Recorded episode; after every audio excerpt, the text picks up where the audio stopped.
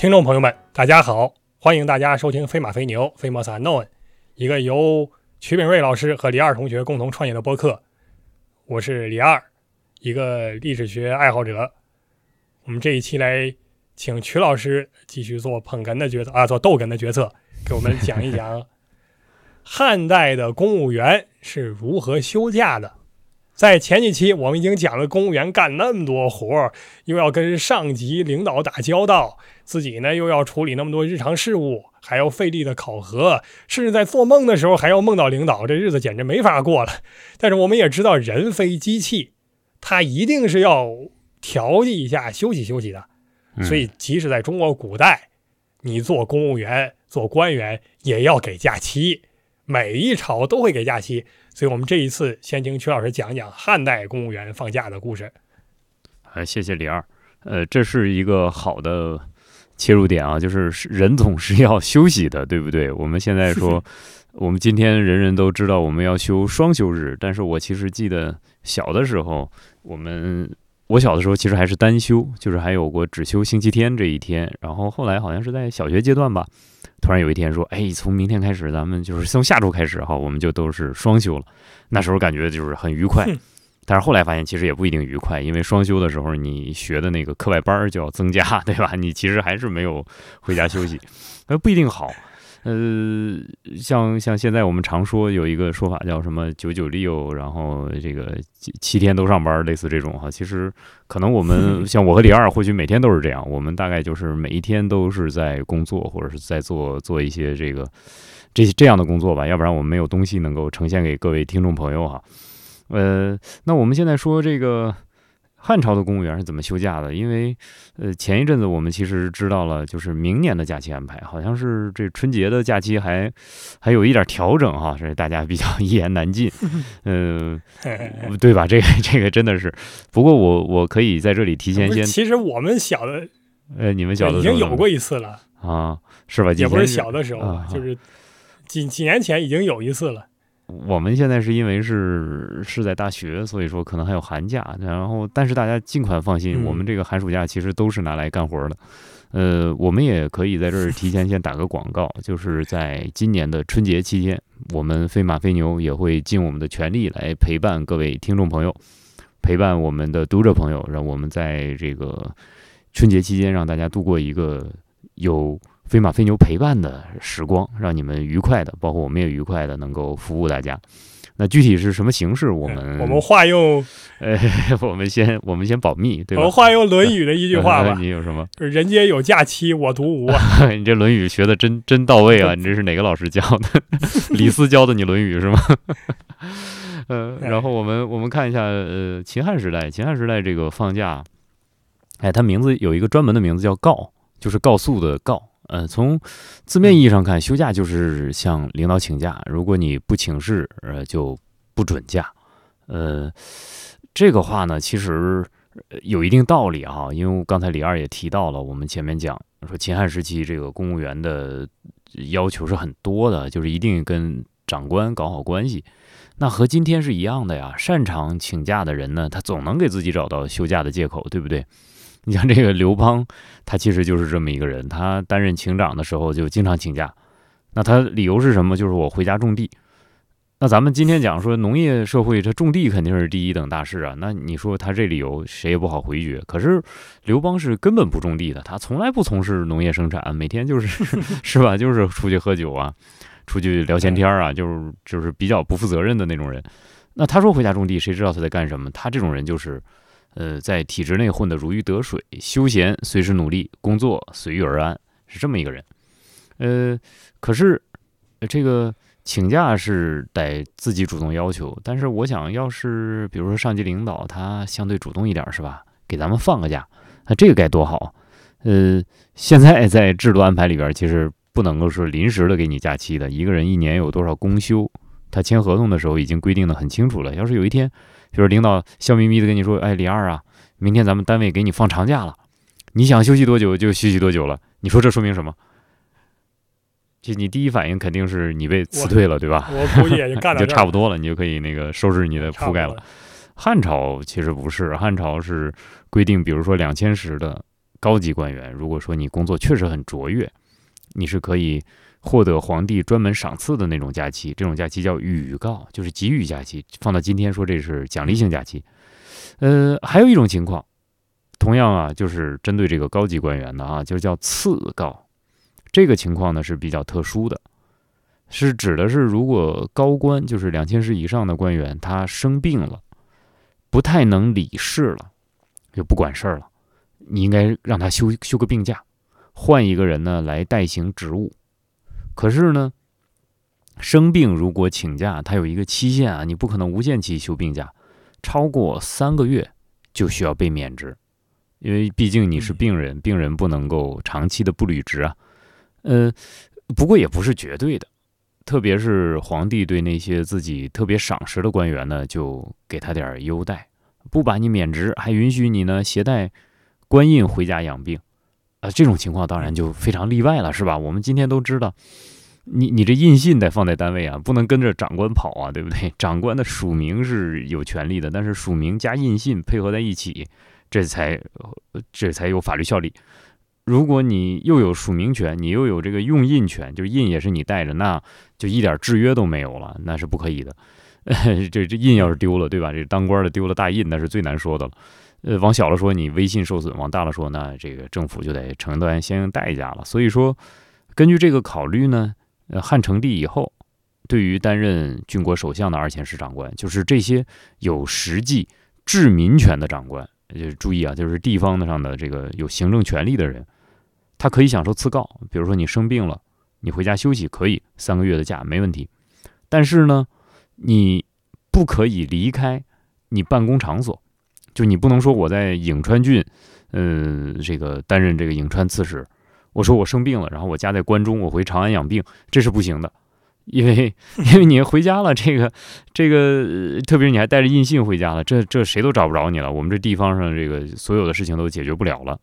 但是呢，有一些人，有一些官员，比如说这个后来我们一看，其实就属于清流，呃，太子太傅啊，太子少傅啊，这些都是什么呢？就是。就是顾问官是吧？陪在太子身边，其实他也不知民，也没有印信是吧？就是办荣誉职务。你要是生病了，哎，你该回家回家是吧？该干嘛干嘛，一点影响都没有，对吧？这其实你也没什么用，多多你一个不多，少一个不少，就是安排一些这个比较重要，但是其实又没有能力的人，没有行政能力的人的那么一个职务。然后我们刚才讲这个是生病的情况啊，那我们其实还有一个问题就是休病假有没有极限？你说是三个月的休病假，无限制的放下去，我放一年、放两年的病假好不好？这个想也不可能，对吧？这个如果你就长期的担任这个职务，你又不能履职，那个就很耽误这个其他人的，呃，耽误这个一对吧？这这个毕竟一个萝卜一个坑嘛，大家都都要等 排队呢，是吧？也想起来这个最近看明代官员的迁转，其实就是这样，是吧？就制度规定，从应该是从太祖朝就规定。就是你生病了，要填一个东西叫换帖哦，这个东西要写上你什么病，然后你从什么时候开始生的，然后呢，等到你病好了呢，要再写一个，这样两个对一下，看看你到底生了多少时间的病哦，因为要通过这个来计算你的资官的呃旧官的时间，就是你领了多长时间的俸禄，然后再算你这个资历有多长，嗯，那但是它也有几种情况，就第一，你这个病呢，当时生的时候你就没写换帖。那要导致我不知道你到底抱病多久嘛？你请了多久病假？这种情况下呢，你说我想回来接着当这个官儿，然后呢把前面那些时间都算进去，还算我的资历，国家是不同意的。还有一种情况就是，你虽然写的文件都很清楚，但是你生病的时间太长了，应该是超过一年半还是多久？那国家也要把你 这个这个资历都给抹掉，就是不算你这一期啊。所以他要有一个程序。其实我们可以看到汉朝是不是也有这样的？就是你生病假不能。他就老这么生，或者老请病假的这种，他就就是说嘛，这三个月其实这一般就是极限了嘛。如果你跟皇帝就不是很熟悉，其实就就算了，你就可以回家了。但是汉朝呢，他这个社会就是比较特殊，他这个官员呢是，比如说我昨天做丞相，然后今天呢我可能因为生病假我就回家是普通人了，对吧？那但是我是挂个列侯，但是就可能是他的职务就是普通人了。可是过两天呢，这皇帝把你想起来了，说哪个岗位你还合适啊？你去做个水衡都尉吧。或者你做个就就是他可以不做丞相，他还做个比如做个部长啊怎么样？这这也可以是吧？做一个这个九卿，这些都行。所以汉朝这个社会呢，就是能进能退，能上能下，这很有意思。所以说他休病假休的长了一点呢，回家也也无所谓，反正早晚还能回来。但是有一些特例，有一些特例，比如这个《史记》里边有一个人啊，叫汲黯，这个人我是觉得特别有意思，我也很喜欢这个人。你说看《史记》看《汉书》，说里边有有一些人是很活灵活现的，这汲黯就是其中一个。他原来是汉武帝做太子时候的老同学。就是太子身边的呢侍读，陪着皇帝，啊，他还不是皇帝呢，陪着太子一块儿学习，就是青年的朋友。那我们知道，汉武帝做太子其实很小啊，这个七八岁就做太子，然后十六岁登基做皇帝，那就等于是少年玩伴啊。就现在搁到现在讲，就是小学同学。哎这齐安是 是这么个人，他老跟汉武帝说一些那个很不客气的话，大不敬的话。他说：“你看，就是有很多比我更晚踏上仕途的人。”就比如像张汤这种啊，原来都是这个在我后辈，但是呢，你现在让他们做了御史大夫，我呢还在九卿里边排队呢，我还在这晃呢。虽然也是大官，但是我不满意，我要当更大的。然后他就跟汉武帝说：“你用人就像堆柴火，这堆柴火这个情况是什么样呢？咱们只要堆过你就知道了。即按下一句就讲叫后来者居上。”这成语就这么来的，一个成语，对，成语就这么来。但是这这话说的多难听是吧？你用人就就就，陛下用人譬若鸡心，后来者居上。这汉武帝也也也不反驳，也没脾气，因为咱们小学同学是吧？咱谁什么样咱都比较清楚是吧？也不好说。呃，这个老同学性子很直，可是汉武帝呢？你看他，他跟卫青呢，他就不见外。卫青一方面是自己的小舅子，对吧？但是另外一方面呢，是大将军。大将军呢是这朝中呢很要害的一个角色了，人家外面是统兵的，对吧？千军万马都是他掌握，而且呢也算是自己身边重要的资政官员。可是汉武帝接见卫青的时候呢，就是我上厕所的时候都接见他，那就没把卫青当个人呢，对吧？就是你的身份啊，是吧？就是就是就是，反正跟你就不不避讳不避讳，但是见吉安的时候呢。哎，必须得满腹披挂，这穿上朝服是吧？官要弄得很正，就不要不就不见面。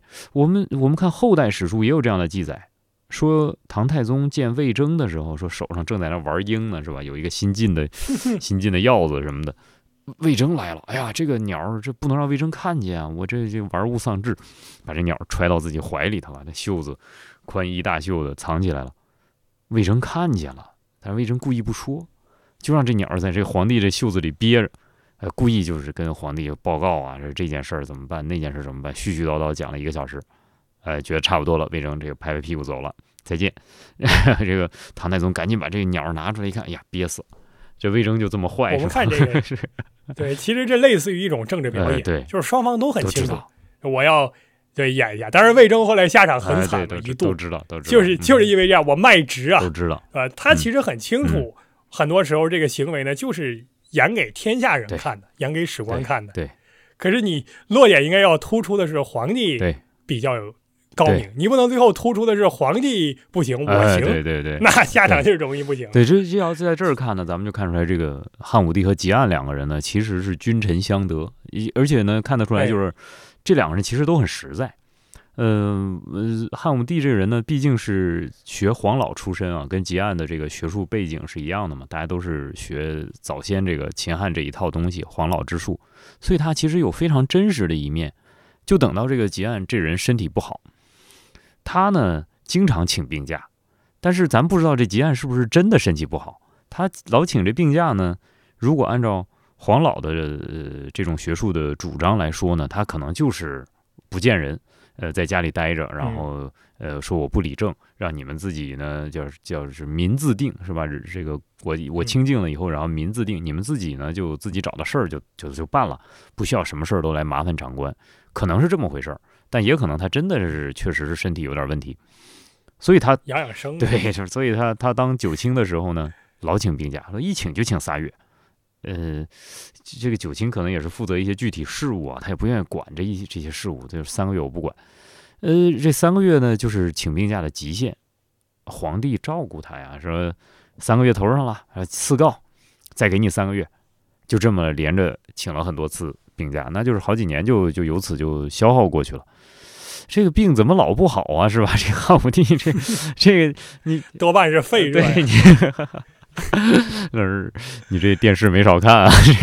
哎，然后呢，这个这怎么办？说这不能老让他这样啊！你你真的是这什么事儿都不干也不行啊！然后他就来问替吉案请病假的这人叫严柱。严柱呢是汉武帝很喜欢的一个文学侍从啊，当然也是也是参谋班子里边的一个要害的成员、核心人员。他就问呢，说你说吉案是个什么样的人呢？这严柱当然知道是皇帝和吉安这种关系了，是吧？那肯定是说的很透。吉安这人吧，当官就那样。哎，严柱这话说的是实话嘛？你这当官就那样，你是让他管事儿，他还不如没有他，不会比别人好到哪儿去的。可是呢，他这人很有操守，结案很持重，有古代贤士的遗风啊。那汉武帝说，我也这么觉得。那结案 称得上是社稷臣吧？这个话说完了呢，其实肯定这个价还是给了，是吧？这对，其实严柱这个做法就很符合我们夸人和骂人的技术，就你最后落点要夸人，你先说他一个。不那么好，但可以接受的缺点，然后再给一个大的优点。反过来是这样，要批评一个人的时候，先说一个小优点，然后重点说的是后面的缺点。这个厚黑。哎，汉武帝身边就是他找的这些人，确实都有这这这方面的悠长之处啊，也不知道他怎么就是把这些人都汇到一起的。他身边还有一个宁姓叫韩嫣。是吧？也是跟他就是有有那种超超越这个正常君臣关系的那种那种那种那种感情的人。这韩嫣也很会说话。比如说，我们其实之前呃能看到汉武帝的母亲这个王太后，她其实在民间是嫁过两次，然后她其实在民间还有其他的孩子，但是这些孩子是就有个女儿，但是这个女儿其实是不能够呃纳到宫廷里来的，然后可能都是秘密的，就是汉景帝他不也不知道，或者知道就是也没问。但是后来汉景帝一死，死了，那老太后那 当然就是想闺女了，对不对？那想闺女了，这个话得有人递过来，就韩嫣把这个话给皇帝递过来，说你在民间还有个姐姐，哎，她住哪儿住哪儿，我都调查清楚了。这汉武帝那就。就拍大腿啊，是吧？你怎么不早汇报，是吧？你怎么不早说？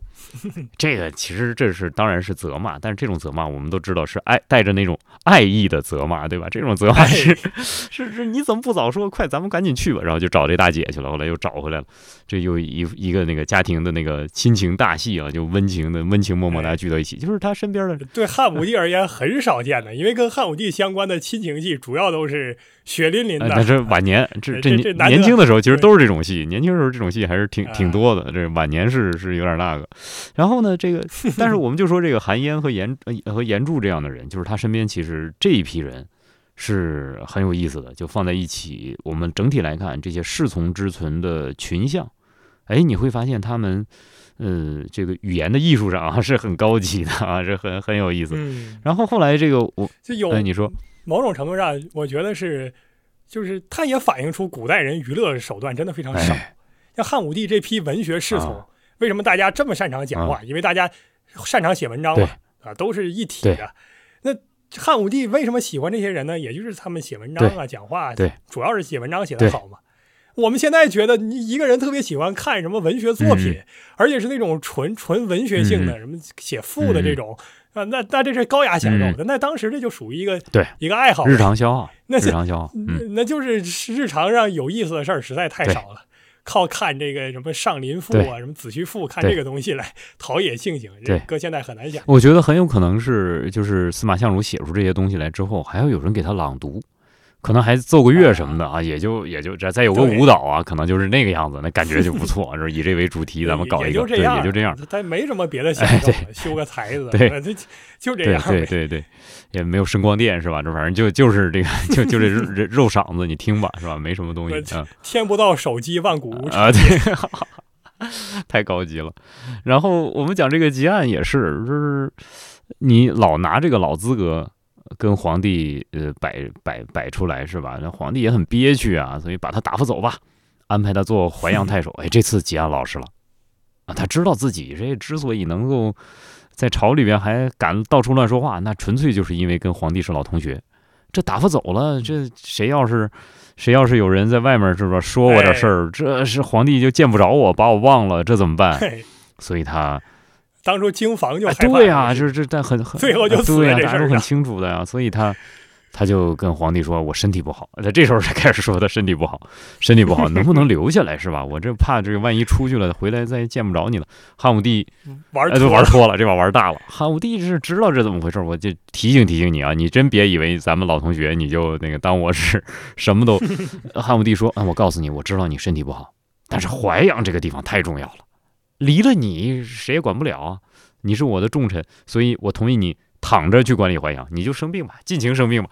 这这 这把天儿就聊死了，对不对？吉安这是到了淮阳，确实也不管事儿，不管事儿呢，就就是摆这个姿态嘛，说那我太太守不在乎你们。呃，这其实是是一个很高级的这个统治术。呃，我不在乎这个地方，反倒这个地方呢不敢蒙我了，对不对？我什么事儿都不过问，其实显得是我心里头门儿清。你们就蒙吧，你蒙透了，我其实都知道。反倒当地就治理的很好，不见可欲，对对对对对对，你们反倒你猜不出我在干什么。嗯，然后我这个是其实这讲的是一个人啊，但是如果我们还是回到这高级官员，这说完了，我们说一些那个普通官员，他们的休假其实就是五天或者是十天一休息，这个具体是怎么休？这个东西我原来还排过，但是排出来呢就有点麻烦。你比如说五天一休息是隔五天放一天假呢，还是上四天休息一天？我我我估计是隔五天放一天假，因为上四天休息一天呢，那就是那休的也太多了。这一个月里边，你想你休多少天？隔五天休息一天，你一般就是周六呃不这个初六休息，然后这个十一休息，就你把那个初五、初十这样日子都避开。因为我想初五初十可能都是他们集会的日子，所以呢，就是休假的那个日子要要要往后排。可是呢，这个平时大家上班呢都在官府里头，所以休假就是你回到你的私宅去，你自己回家。嗯，这个休假有个别的名字叫做休沐，沐是洗头啊。我们今天讲沐浴，沐就是洗头。那因为这个洗澡。过去那条件不太好，但是头你必须得洗，对吧？因为头发比较长，那经常洗一洗是吧？叫修沐，不叫修浴是吧？修想 起陶渊明那个葛巾缩酒的典故啊，是三天还是七天没洗头？说是那你头巾不干净，就对待那说明还是要多勤洗头，对，要不然就不友好了，对吧？你身上就有有有。然后呢？可是呢？你说这个五天一休假或者十天一休假，他就容易给这个。政政敌或者是对手呢，造成一个机会，就跟结案这个情况是一样的。我我现在是天天在皇帝身边晃悠，那别人不可能进我的谗言说坏话。呃，我要是回家了，这个政敌就可能在这个时候进点谗言。比如说汉元帝时候，就是他的老师萧望之，当时就是因为这个情况叫人搞下去了，对吧？就是等到这个萧望之回家休沐的时候，就有人去。举报他一下，说他有点问题，所以这个就没机会了，没机会跟皇帝说话了。这种情况就就很麻烦。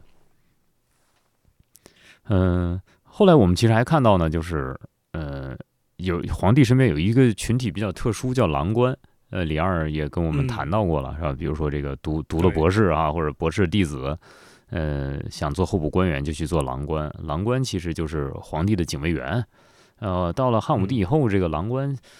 都是儒生了，也没什么这个格斗能力，是吧？其实就是 就是站着。哎，早年的读儒生还是有格斗能力的，拿刀能够斗野猪的。对，这这个时候已经够呛了。现在肯定够呛了。这个这个就是李斌，是吧？站站岗，是吧？冲出门面。然后呢，呃，而且这些人还没工资，他们的衣着、饮食、马匹、文具、装备这些东西都得自己置办。有些人很有钱。因为我做这个东西，我是花钱做的，所以我那个很有钱。还有些人没有钱，有钱人来做这个是为什么？其实就是来交际的，是吧？我这做不做官无所谓，但是我认识一批这个很高级的朋友，他们谁将来做官了，提携我一下子都有好处。所以这些人就经常出去呢聚会，但是呢，你聚会你耽误你上班啊，怎么办？所以他们就从那些没钱的郎官那儿呢买他们的假期。哎，我们看这个，这也是一种商品了哈，假期也变成了一种商品，这是很高级，他们是很有头脑。呃，买买你的假期，所以后来你会发现呢，有些人呢就是一年到头他也不休息一次，这郎官就是从头干到尾。然后有些人呢就从来不上班，呃，就是他他就很很很开心。所以我们之前也说过，这叫什么？这叫钱能通神，是吧？这个从汉朝就看得很很有意思，很有意思。哦，那有没有就是说像这种啊，像这种那是为了花钱，我我休息休息，这也很好理解。人和人的悲欢各不相通嘛。有没有不放假的人？有没有我就要摁卷的人呢？你这你说说，就要一直陪在皇帝身边。你问着了，就是就是有很多人呢，就是他是那个。就是皇帝身边的，就是还是很很跟皇帝有那个比较特殊关系的这种啊，就像我们前面讲这韩嫣这种，就他其实就不用回家了，我还回什么家呀，对吧？不是不是不是，咱咱们讲的韩嫣是是是哪种是是哪种特殊关系？我们下面讲两个，下面讲两个，就是有一个叫有一个叫邓通，还有一个叫这个叫叫做董贤。呃，这个董贤是邓通是汉文帝身边的一个一个宁姓宠臣。董贤是汉哀帝身边的一个宁姓宠臣，这个 他跟汉哀帝这个有一个成语叫断袖之癖，这个断袖就是两个人一块午休，然后这个呃汉汉哀帝醒了，醒了之后呢，人家要处理公国家大事去了，可是这个董贤呢没有醒，董贤还压着这个汉哀帝的袖子，那我们现在想，就 你把他扑棱醒了就，对，你把他扑棱醒了就得了，你你你起来把你压我衣服了是吧？哎，汉哀帝不是说来拿把刀过来是吧？把这个袖子割断。隔断，不要吵醒他，我要去那个上班。你说这个其实就讲到这儿，你就知道他们这是什么关系了，是吧？就是关系其实是特别超超越这个常人的那种关系的。然后他们就是主动的，像邓通和董贤，我们就不放假回家，我们就在宫里待着，就是陪着皇帝。这个咱们就能理解。那还有一种呢，就是东汉末，东汉末的那个宦官，我们知道他们气焰很嚣张。时常是啊，气焰很嚣张。可是呢，当这个东汉末的时候呢，外朝的有一批士大夫、清流啊，这些人呢，他们不喜欢宦官。其中有一个人呢，就是李英，他做了司隶校尉。我们提到过，这司隶校尉其实他就是首都圈的呃这个执法官员，他就专门纠弹、纠弹这个其他人的。所以这个李英做了司隶校尉的时候，他就放出狠话来说：这中常侍这些家伙要是出门回家，我就能找到机会去逮捕他们。所以搞得这些宦官都不敢下班，是吧？就是天天在宫里吼着。皇帝呢是也知道你们这都是轮班的，不是天天都是你们几个陪在我身边。可是他今天一看，哎，怎么那谁你又来了，是吧？这些人就跟他哭诉：我们不行，我们这个回不出去，然后 我们我们如何如何。这也是一批。然后还有一批，就是这个基层公务员里头，我们看有一些工作狂，过年我也不休息啊，冬至我也不休息。就冬至是个大节日，是吧？现在南方还说叫冬至大如年。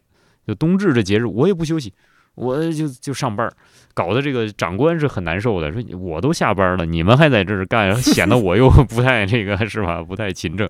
所以这些人都是人中龙凤啊，这都不能等闲视之。好，我们想这一期分享的内容也差不多了，感谢曲老师为我们介绍了这么多有关。这个汉代放假的故事，当然我们后面 跑偏了，说了好多别的呀，说的好开心，大家都爱听那个是吧？